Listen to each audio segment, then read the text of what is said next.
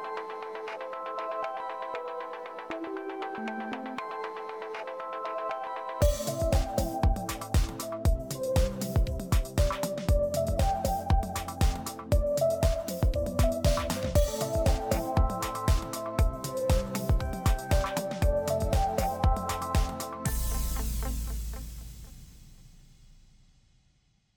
Bienvenue dans l'épisode numéro 5 de Tandem.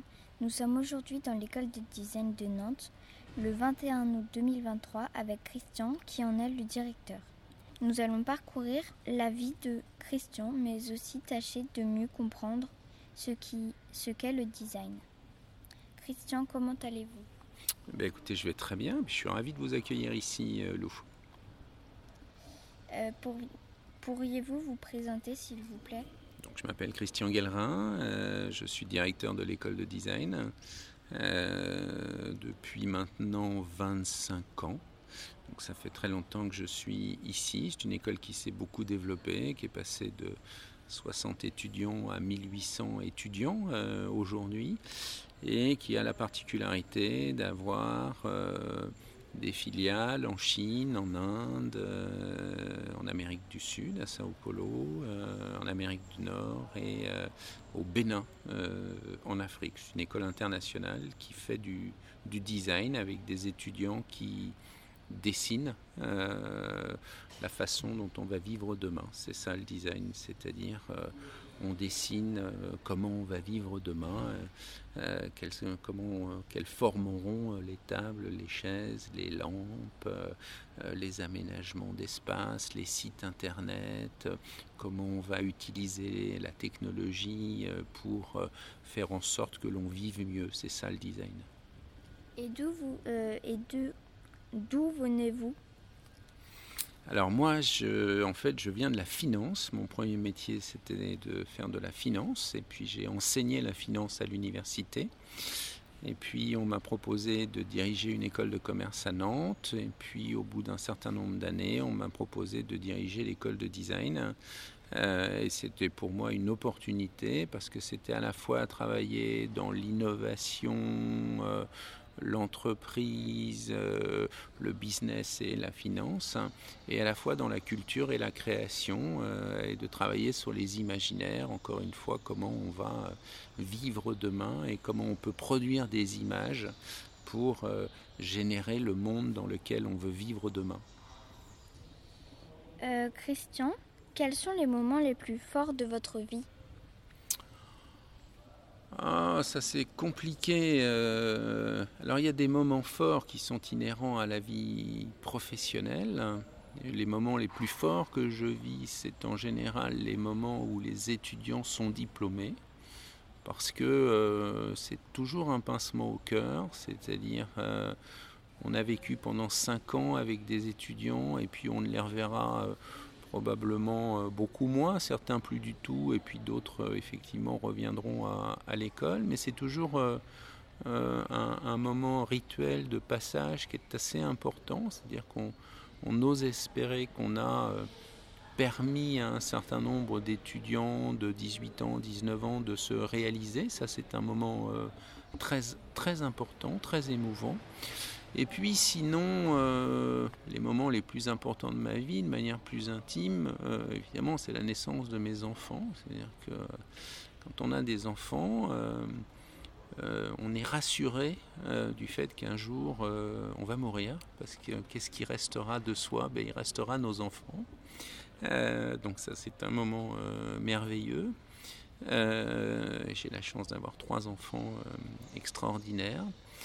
Euh, et puis, euh, et puis des moments d'une grande émotion. Je crois que je les ai vécus euh, dans ma carrière modeste, mais néanmoins euh, réelle de sportif, où aussi anodin que ça puisse paraître, mais perdre un match qu'on aurait dû gagner, c'est le plus grande des, déceptions et des remises en cause et, euh, gagner un match euh, euh, c'est un, bonheur immense fugace mais qui procure un, plaisir extrêmement important Alors Christian, on avait eu l'occasion de se rencontrer justement à la remise de diplôme. Là, vous parlez de sport. Mm. Donc on est curieux aussi d'apprendre à vous connaître un petit peu plus au mm. travers de vos passions. Mm. Quelles sont vos passions, Christian? Euh, alors j'ai été passionné de sport pendant toute une période de ma vie, évidemment, jusqu'à 25-30 ans, euh, puisque j'ai eu une modeste carrière de footballeur, mais qui aurait pu, euh, qui aurait pu devenir plus importante qu'elle n'a été. Si je devais avoir des passions aujourd'hui, euh, ce serait probablement autour de l'art contemporain et de l'art vivant et de la création contemporaine. Euh, il se trouve que j'ai euh, créé une société de négoce de tableaux il y a quelques années et ça m'a passionné. J'ai moins d'activité là-dedans maintenant aujourd'hui, mais ça m'a passionné et je continue beaucoup à m'intéresser à, à la création évidemment et donc ça rejoint un peu ma, profession.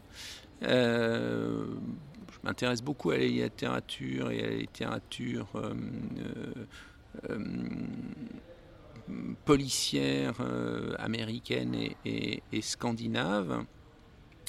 et puis ma véritable passion, évidemment, au-delà de ma famille, eh bien c'est ma profession. J'ai la chance de faire un métier remarquable où j'apprends tous les jours, où je rencontre des étudiants qui sont euh, plus intelligents que moi, qui font des choses que je ne sais pas faire, et je suis totalement passionné par, euh, par cela. J'ai la chance d'avoir des étudiants qui manient notamment euh, la technologie bien mieux que moi et qui m'ouvrent des, des, champs des possibles tous les jours, et je trouve ça absolument remarquable.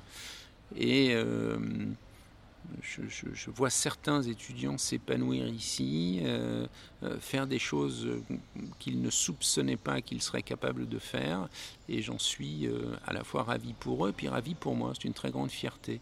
Et donc, effectivement, ma, ma profession m'occupe beaucoup. D'accord. Alors, avec mon papa, on a inventé la question bête. Donc, c'est une question euh, en fait, on appelle ça comme ça, je sais pas trop pourquoi. Mais c'est parce que euh, dans. Parce que c'est bête. non, c'est pas si bête que ça. Ah, mais c'est dans. Euh, dans Tandem, il, y a des, il doit sûrement y avoir des enfants comme moi qui doivent écouter et on a besoin de plus comprendre. Donc la question bête aujourd'hui, c'est qu'est-ce que le design? Alors le design, c'est une discipline de représentation de la façon dont on va vivre demain. C'est-à-dire, euh, par exemple, euh, on a de la technologie, euh, on peut connecter les objets, par exemple, on peut connecter une chaussure. voilà, on peut avoir une chaussure connectée, comme on a une montre connectée. Eh bien, la question du designer, ça va être de se dire à quoi ça peut servir une chaussure euh, connectée. Et en fait, euh, donc c'est une discipline où on va dessiner, dessiner les objets, dessiner les sites internet, dessiner euh, qui sont les sites internet qu'on va utiliser demain, les objets qu'on va utiliser demain, les services qu'on veut utiliser demain. Alors c'est un métier absolument formidable parce qu'en fait c'est l'occasion pour le designer de se dire mais euh, dans quel monde je veux vivre? Dans quel monde je veux vivre et de dessiner le monde dans lequel on va vivre. C'est ça le, design. Vous réinventez des choses un petit peu. On réinvente toujours, c'est-à-dire qu'on ne dessine que des choses qui n'existent pas mais qui pourraient exister demain. Voilà. Alors, euh, suppose que tu veuilles quelque chose que tu n'as pas, euh, suppose par exemple que tu rentres chez toi, que tu vas dans ta chambre, tu te dis bah oui ma chambre elle est cette couleur là, il y a ces meubles là. Est-ce que je les voudrais différents? Est-ce que je voudrais que ma chambre elle ait euh, des murs de telle couleur? Est-ce qu'il y ait des Est-ce que j'ai envie qu'il y ait des tableaux? Est-ce que j'ai envie qu'il y ait des mobiliers différents? Est-ce que j'ai envie qu'il y ait euh, un coin pour travailler, un coin pour jouer, un coin pour dormir? Voilà. Eh bien, euh, le designer, c'est ça. C'est-à-dire que toi-même, peut-être ce soir, tu vas te dire, bah oui, et si je faisais, refaisais ma chambre? Et si je me posais la question, et si je me mettais à dessiner comment je voudrais ma chambre? Eh bien, c'est ça. ah, bah, c'est déjà, fait. Ah, bah, tu es déjà designer, alors, tu vois. on va peut-être se revoir bientôt, alors. Donc, euh, voilà. Mais c'est ça, euh, designer. Donc, vous, vous dessinez et euh, une autre entreprise essaye de fabriquer. Ou vous juste vous dessinez Ah ben il y a des designers qui dessinent et qui fabriquent, et puis il y a des designers qui ne font que dessiner et qui euh, suivent le travail pour que euh, le travail fabriqué par d'autres, hein, pour que ça corresponde exactement à, l'idée qu'ils en avaient. Euh, bon, le, le, le, au-delà du fait de dessiner, le, designer, il, il bâtit, c'est-à-dire il construit aussi, parce que ça suffit pas d'avoir des idées. Il faut, euh, tu peux dessiner ta chambre, mais le but du jeu, c'est pas le plus important, c'est pas de dessiner ta chambre, c'est que ta chambre corresponde au dessin que tu as fait. C'est ça qui est important. Et vous, vous êtes que le directeur ou vous euh, dessinez aussi? Ah non, moi je dessine pas, je suis le directeur de l'école. Moi je suis pas designer, moi je suis directeur d'une école, donc moi je m'occupe d'une école. C'est différent.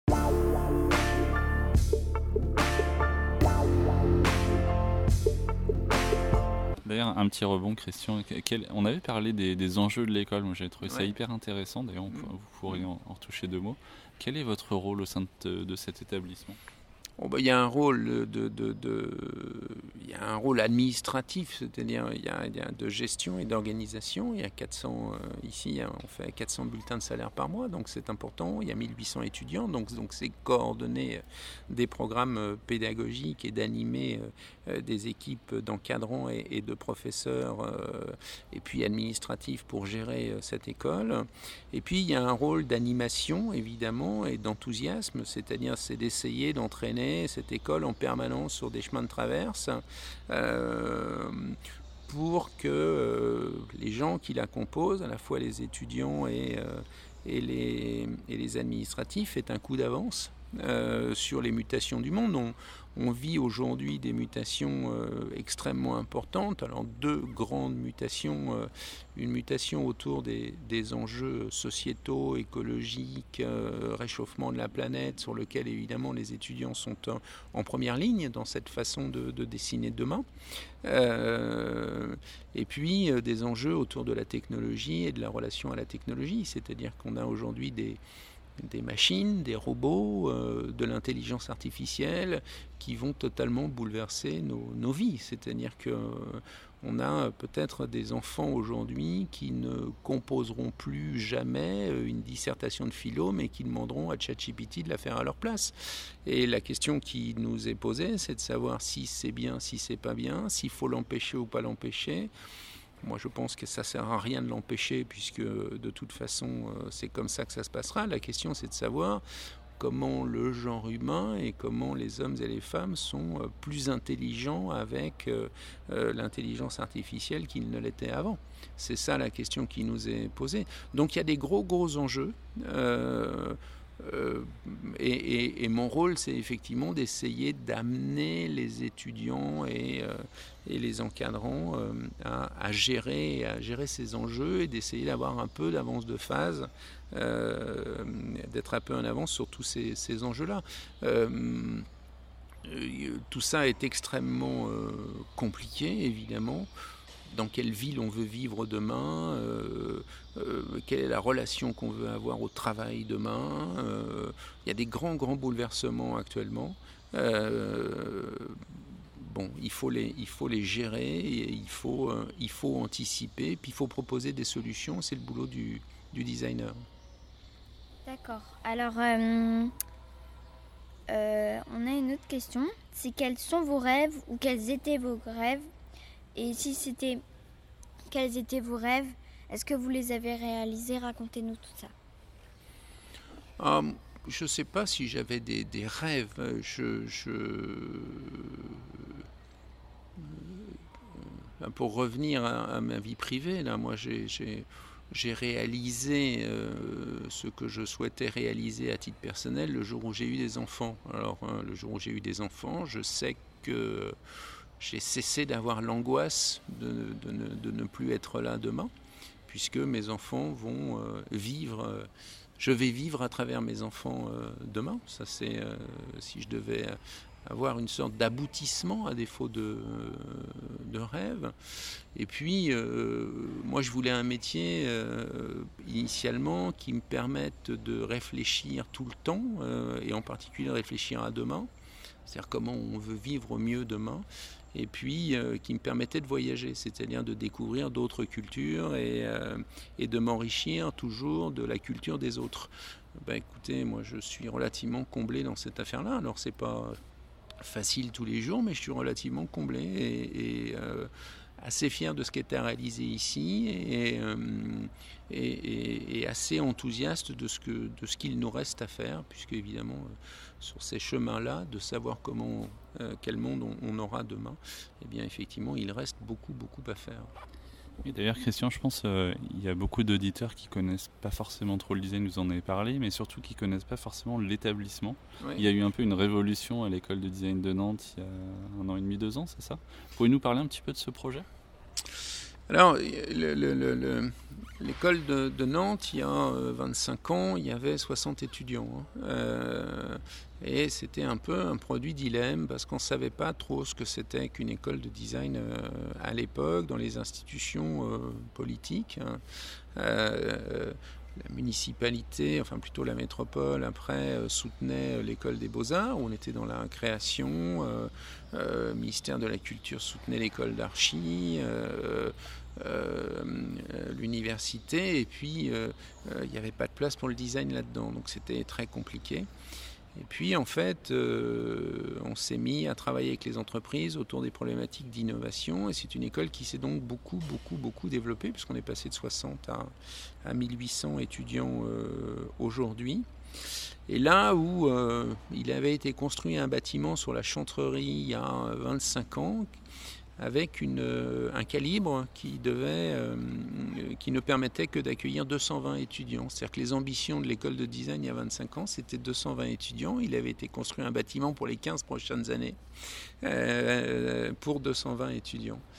Et en fait, on n'a pas cessé de se, de se développer, ce qui fait qu'à un moment donné, et puis le design est devenu petit à petit accepté, la qualité du travail que l'on fait, qualité du travail des étudiants a fait que euh, euh, la métropole nous a rejoints, euh, la région nous a rejoints, l'université nous a rejoints, ou nous avons rejoint l'université, cela dépend dans, quel sens on se place, mais enfin le, propos est le même. Et, l'école est devenue un, modestement un petit objet politique et euh, ce bâtiment sur l'île de Nantes, c'était à la fois pour consacrer la réussite de cet établissement et lui donner plus de force et plus de euh, représentativité à la fois euh, sur le territoire et puis à la fois à l'international. Donc on est ici dans un bâtiment de 1800 mètres carrés qui a été financé par la métropole, la région et la chambre de commerce, qui est notre, notre tutelle. Euh, ce qui prouve bien que les entreprises s'intéressent au design dans le sens de, l'innovation, de leur, de problématique. Et c'est un bâtiment assez euh, formidable, très agréable, euh, qui est structuré autour d'une agora dans laquelle les étudiants travaillent, dans lequel on est actuellement, dans lequel on peut travailler, qui est un espace très ouvert, un peu comme une agora où on pourrait débattre, euh, travailler, euh, euh, faire avancer les choses. Et ça fonctionne très bien. Donc on est, on est vraiment ravis. maintenant, il est évident que on ne peut pas s'arrêter là. donc aujourd'hui, on a des magnifiques bâtiments et demain, on en aura d'autres encore plus magnifiques. C'est tout le, ce que je souhaite à cette, euh, à cette école. Quoi. Euh, voilà. Et bon, c'est évident qu'on que va continuer à se développer ici, à l'international. évidemment, il y a des, il y, a, un projet en Afrique auquel on tient beaucoup là, parce que l'Afrique est en train de se développer, c'est devenu un continent extrêmement important avec euh, des, opportunités en particulier liées à la technologie, euh, liées à Internet, à la 4G, euh, un continent qui va beaucoup se développer, sur lequel il y a un enjeu démographique extrêmement important et un enjeu de développement économique extrêmement, extrêmement important. Et là, je pense qu'on a beaucoup de choses à dire.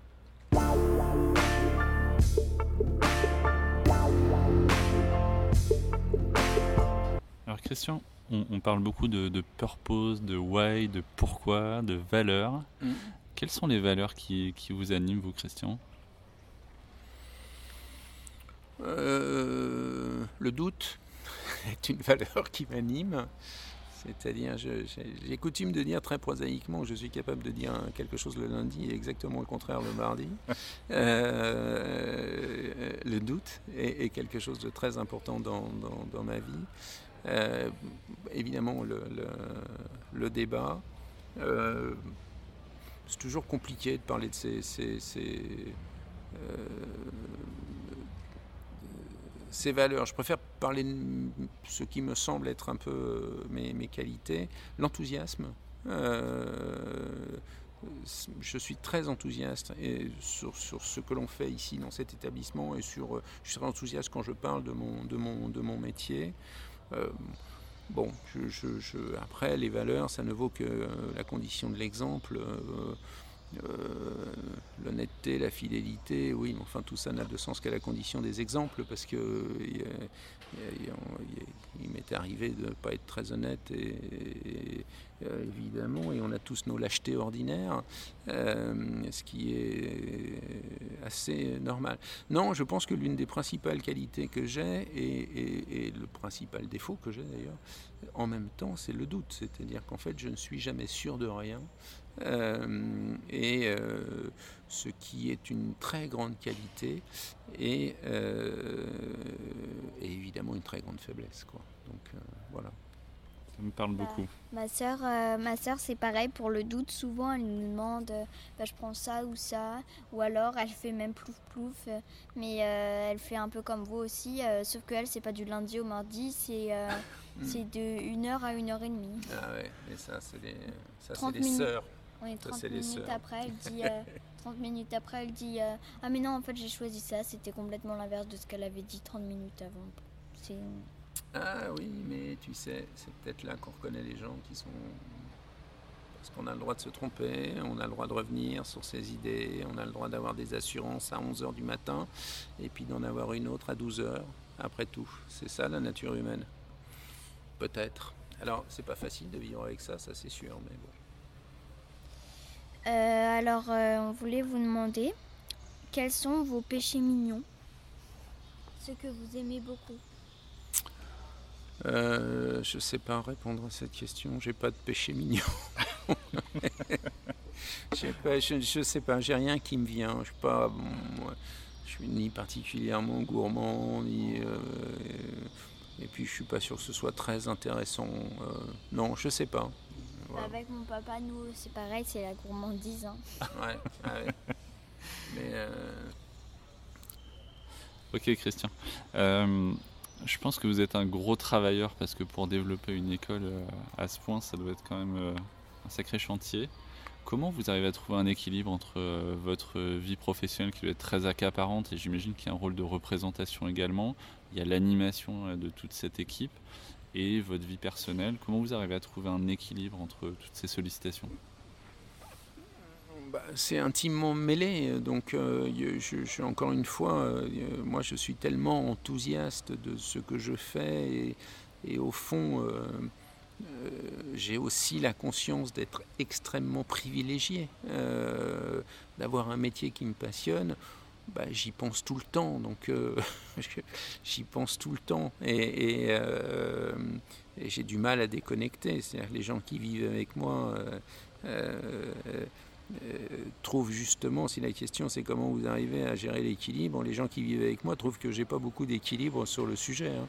Peut-être que, peut que quand je, ferai le bilan de, de, ma vie, je me dirais que euh, que ma vie a été confondue avec mon métier, ma profession, et que aurait pu en être autrement, mais aujourd'hui c'est le cas, et c'est le cas depuis 25 ans, et je n'en souffre pas parce que, euh, parce que ça me passionne, parce que euh, quand, quand je, reviens, quand je reviens, j'ai assisté à des soutenances, et quand je reviens chez moi et que j'ai appris quelque chose et que je me documente, euh, et, que je me documente sur le quelque chose en question, euh, à la fois on est dans la vie professionnelle, à la fois on est dans la vie personnelle.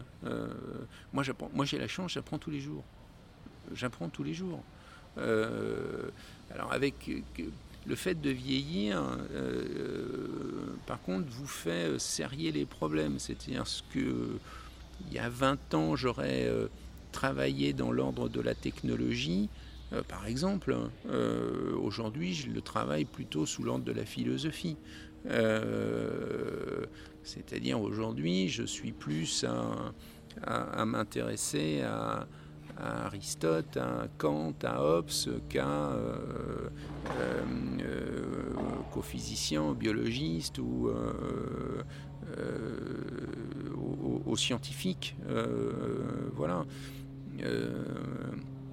c'est le, j'équilibre en fait, euh, j'équilibre science et conscience et, suis plus intéressé par la conscience, le sens qu'il convient de donner à la vie euh, euh, et, et, les questions philosophiques. Si je devais reprendre des études aujourd'hui, ce seraient des études de philosophie vraisemblablement.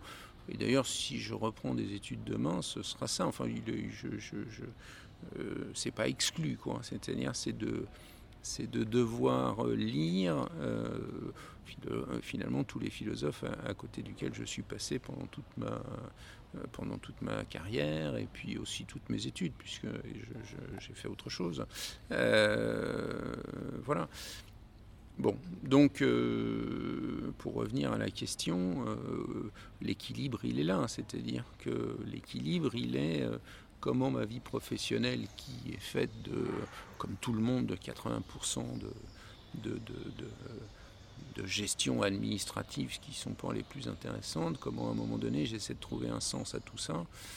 Et, je dois dire que euh, euh, tout ce que m'apprennent à la fois les gens ici qui y travaillent et à la fois les étudiants m'interroge sur le sens de la vie et voilà où est mon, équilibre.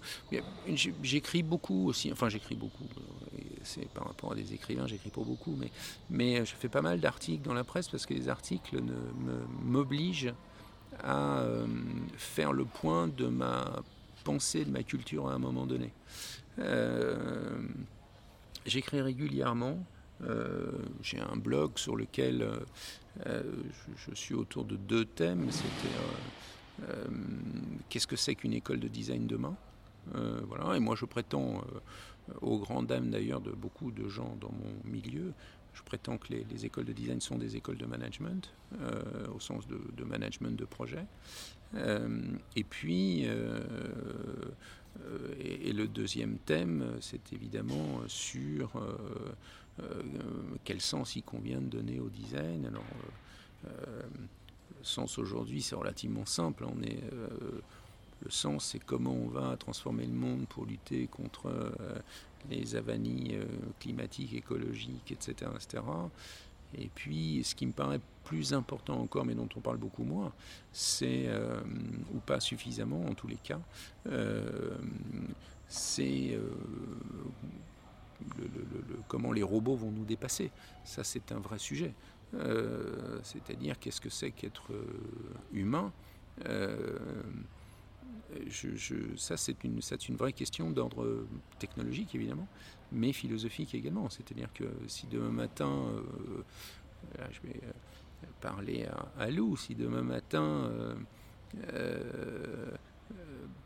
Lou, son frère, sa soeur, son cousin, sa cousine, euh, ont euh, deux jambes bioniques, euh, est-ce que son cousin, sa cousine, ses enfants seront encore humains? Et ça, c'est une vraie question.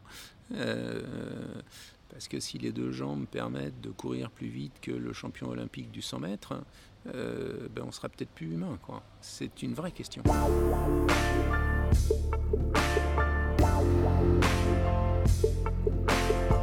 Par rapport à cette robotisation et l'intelligence artificielle, Christian, je voudrais savoir à quel point euh, donc euh, ChatGPT, Midjourney et toutes ces solutions euh, sont en train d'impacter vos étudiants. Première question.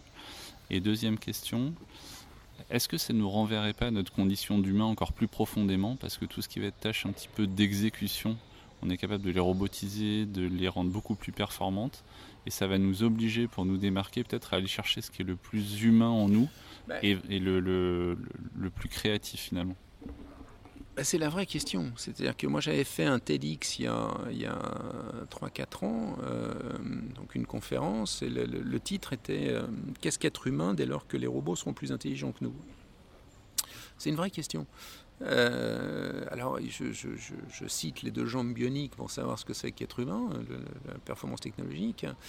le matin, les robots vont euh, évidemment euh, savoir plus de choses que nous, enfin, c'est-à-dire ça c'est une évidence, vont avoir des performances physiques et intellectuelles bien supérieures aux nôtres.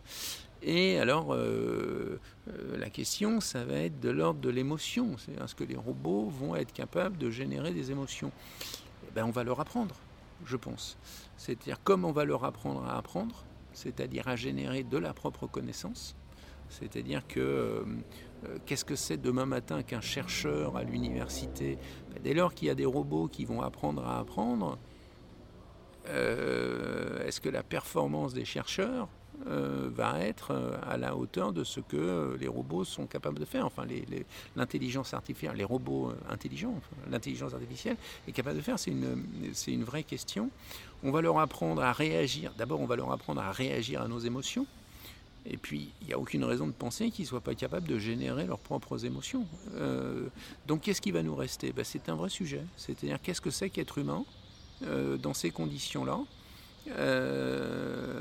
Alors, assez bizarrement, euh, et moi j'arrive à une aporie euh, intellectuelle, enfin quelque chose que je ne sais pas résoudre, euh, c'est que finalement, la seule chose qui va rester à, l'humanité dès lors que les robots auront toutes ces capacités-là, c'est de concevoir Dieu.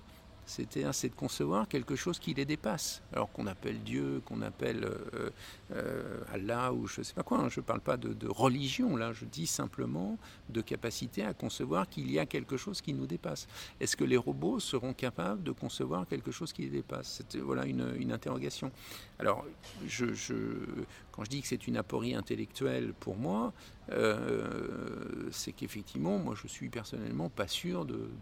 je, suis, plutôt apostat, moi, si vous voulez. Moi, j'ai toute une partie de ma vie, j'ai cru en Dieu et maintenant, je n'y crois plus.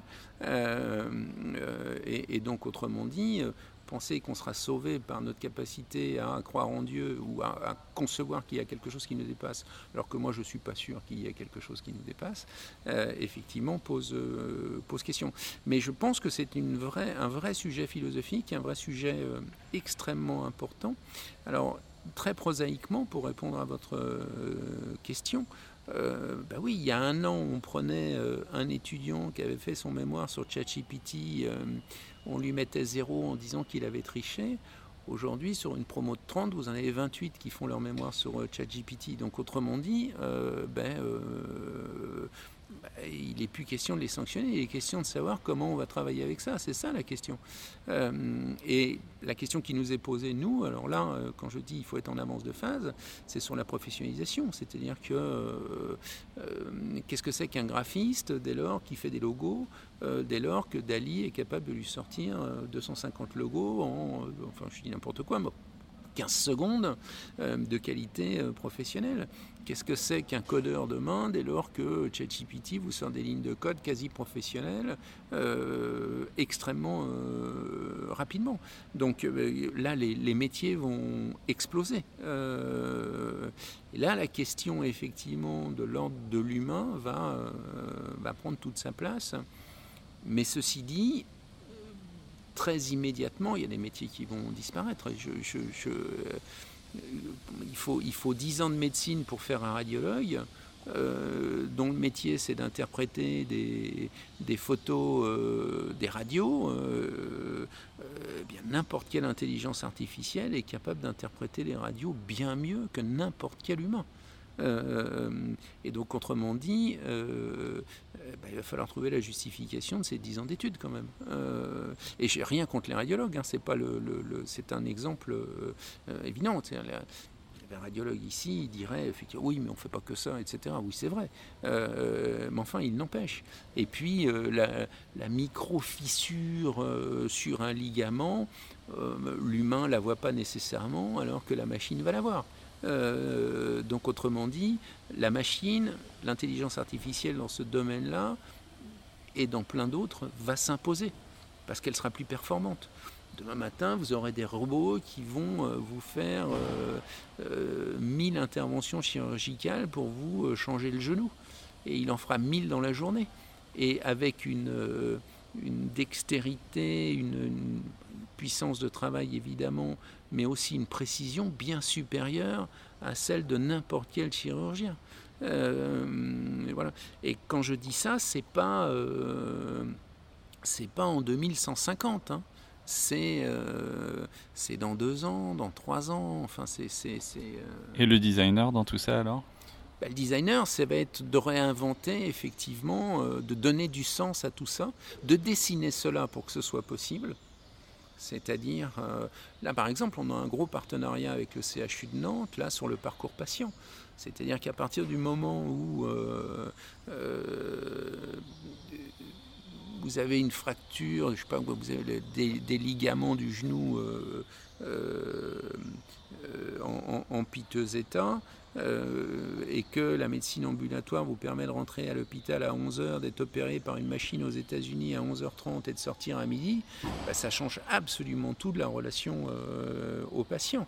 Euh, aujourd'hui, euh, vous prenez un rendez-vous, c'est dans six mois. Euh, il faut passer trois jours à l'hôpital et deux jours en chambre. Et puis voilà. et demain, c'est peut-être une heure. Et c'est peut-être au coin de la rue. Ça change absolument tout de la relation. Le travail du designer dans cette affaire-là, c'est de réinventer ce qui serait un service dû aux patients euh, compte tenu d'une prestation qui est d'une toute autre nature que celle que l'on connaît maintenant. Alors on a une dernière petite question. Euh, j'ai 10 ans et quels conseils pourrez-vous me donner? Euh...